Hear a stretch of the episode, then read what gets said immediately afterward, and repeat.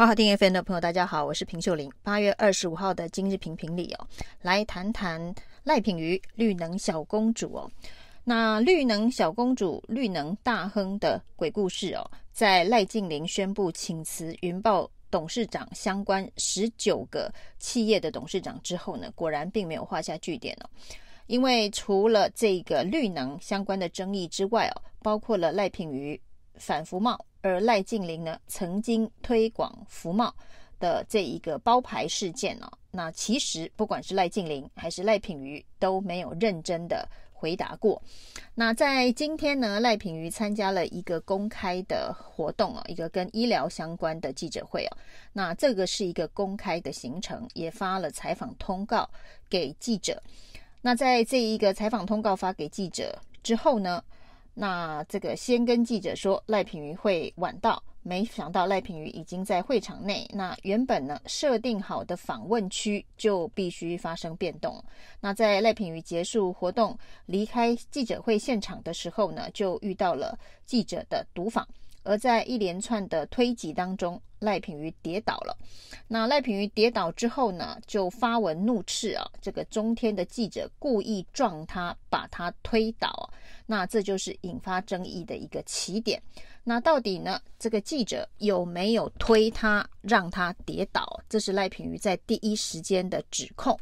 那经过了影片的重新还原之后，发现呢、这个赖品妤是自己跌倒。虽然现场是非常的混乱，有推挤的状况，但是赖品妤在跌倒快要撞到脚架的那一刻，甚至还是旁边的记者协助他扶住他，让他不至于撞上脚架。那从影片当中看到的故事是这样，但是赖品妤第一时间呢，却是告诉大家是记者把他推倒。于是呢，有人就说呢，赖品妤是假摔啊，那这是一个碰瓷事件哦。那事实上呢，从现场的混乱拥挤的状况来看呢，赖品妤应该不是假摔哦，那他是真的摔倒，真的快要摔倒，而这个过程当中是因为现场非常的混乱推挤啊，所以呢，赖品妤不算假摔，也不算碰瓷事件，但是呢，在事后他却。造谣告诉大家说是记者把他推倒，那所以非常公平的讲，那就是一个拥挤的采访的现场。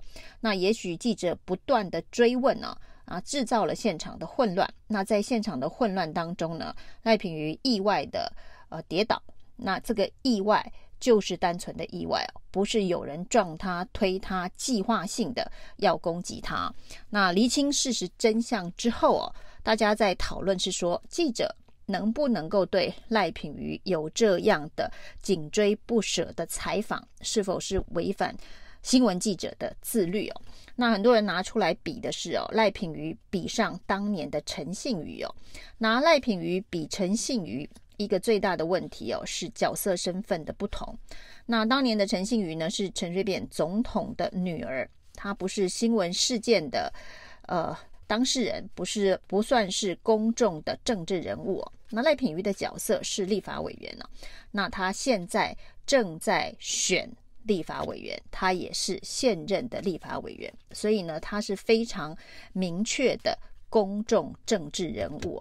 那明确的公众政治人物，不管是女性或是男性，都有可能在采访场合遇到这样子的推挤。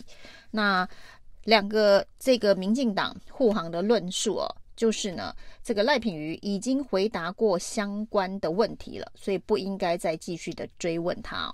那不应该像陈幸妤被追赶这样子的一个呃跟骚式的访问哦。那第一个赖品妤跟陈幸妤的身份不同，而第二个呢，身为这个跟赖品妤相关本身自身的议题哦，反服贸的主角。那这个推服贸的父亲啊，那这中间的冲突，其实赖品妤并没有针对这个议题有过回答哦。那当政治人物对于记者或者是呢人民的质疑提问呢，问 A 答 B，或是呢避重就轻哦，到底能不能够继续紧追不舍的追问呢？那到哪一个程度才是超过采访的界限？这的确是可以做公开的讨论。那把赖品妤比为陈幸妤的不当，有身份上的不当，有这一个议题上面的不当。不过呢，当民进党的这个侧翼网军政治人物哦，那包括了像范云这样子的一个女性主义者，用女性的角度说呢，这一个呃跟骚式的这个采访啊，那他觉得违反了新闻记者的自律。那想想啊，这一个除了陈信妤之外哦，过去媒体针对马维中的跟骚，针对连惠欣、连永新的跟骚，那针对韩冰、韩青的这一个跟骚式的采访哦，都不没有看过这些所谓的女权运动工作者曾经出来。讨论这个议题哦，适不适当作为新闻采访的一个教材哦？那这时候的赖品妤哦，却可以看到呢，呃，纷纷跳出来说，针对女性政治工作人物，呃，推挤式的采访有这一个呃接触以及跟骚的相关的议题存在哦。那这也是蛮明显的双重标准哦。到底是不是为了要这一个用？赖品妤被推挤式采访的这个情境，把核心议题，不管是绿能的争议啊，或者是服贸的争议啊，给掩盖过去。那这个的确，大家可以公平的来讨论跟评价。那重点就是不要有双重标准了。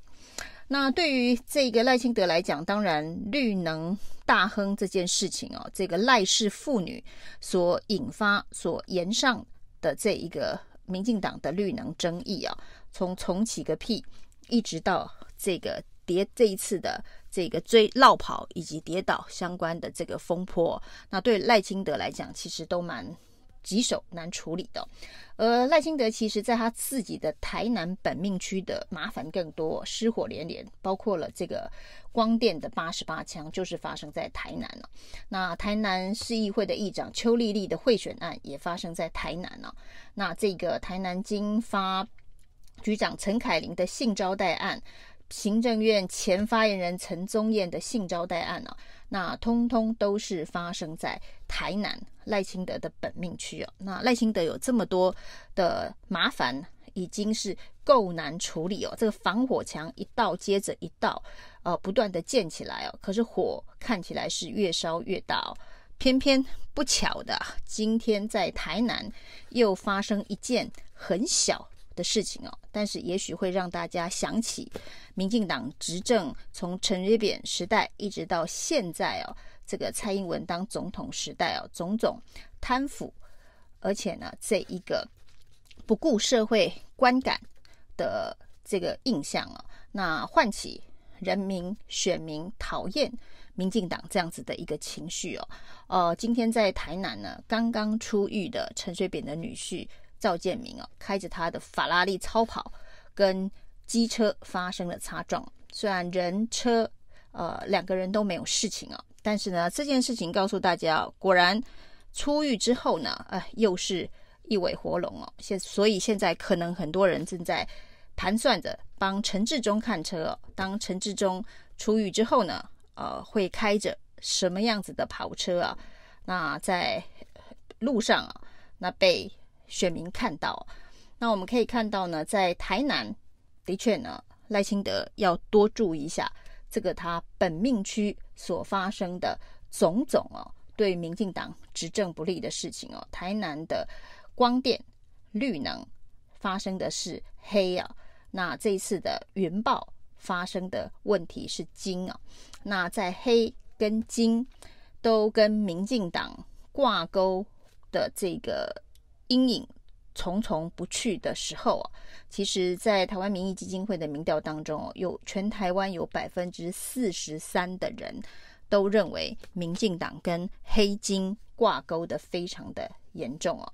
那有枪有钱，那对于执政的。赖清德来讲，虽然呢，他目前看起来啊，跟蔡英文的执政团队当中哦，冥冥中似乎是有一道防火墙摆在那里哦。那这个防火墙呢，到底什么时候会被冲破？什么时候会被踢破？这可能是赖清德在未来的这个选战过程当中必须要最战战兢兢的事情哦。那这一次呢，赖品妤的言上很有可能就是其中的一个破口。那这个岩上呢的风暴会不会从跌倒之后发生转折？这个转折呢是往对赖清德有利的方向，大家同情赖品妤哦，或者是呢对于赖清德不利的方向哦，大家对于所谓的绿能在台湾的产业当中哦，占尽了各种便宜，而这一种便宜造成了台电的巨幅的亏损。那台电巨幅的亏损呢，是由全民共同买单呢、哦。那公主跌宝这个直接跌倒云豹赚宝这件事情呢，会不会是人民怒火的一个发起点呢？